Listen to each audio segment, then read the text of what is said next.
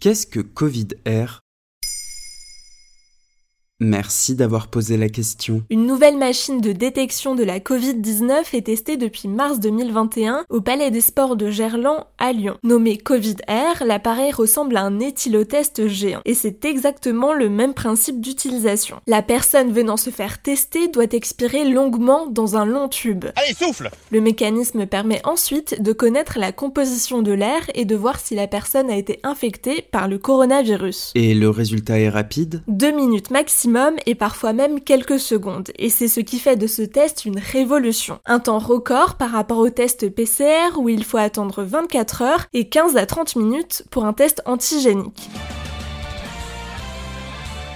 Le chercheur au CNRS Christian Georges a expliqué à France 2 qu'en quelques minutes seulement, les spécialistes peuvent détecter l'absence ou la présence de traceurs chimiques de la maladie Covid et donc de savoir si on a été contaminé ou non. Et en quoi cette méthode est-elle novatrice? Le CHU de Lyon rappelle que comme la composition de l'air exhalé varie selon l'état de santé de l'individu, s'il y a une infection, une personne malade expulsera un air bien différent par rapport à une personne en bonne santé.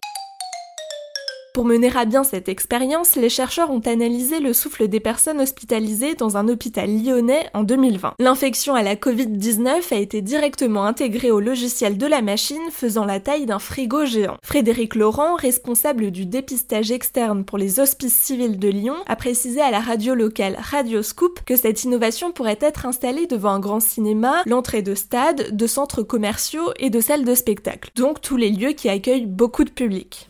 Ouais, enfin, le gros avantage, c'est surtout qu'on nous met pas un truc horrible dans le nez. Mais ça ne veut pas dire qu'on va pouvoir l'utiliser tout de suite. Pour l'instant, la machine Covid Air est en phase de test. Chaque personne venant se faire tester réalise d'abord un test PCR pour que les équipes comparent les deux résultats en laboratoire et jugent la sensibilité de Covid Air. Au total, plus de 3000 personnes ont déjà participé à l'expérience clinique. Les tests vont se poursuivre pendant quelques semaines encore pour avoir un résultat final dans les mois à venir. Le virologue en charge du projet Alexandre Guémard a confié à France 3 que pour l'instant, sa fiabilité comparée au test PCR est de 95%.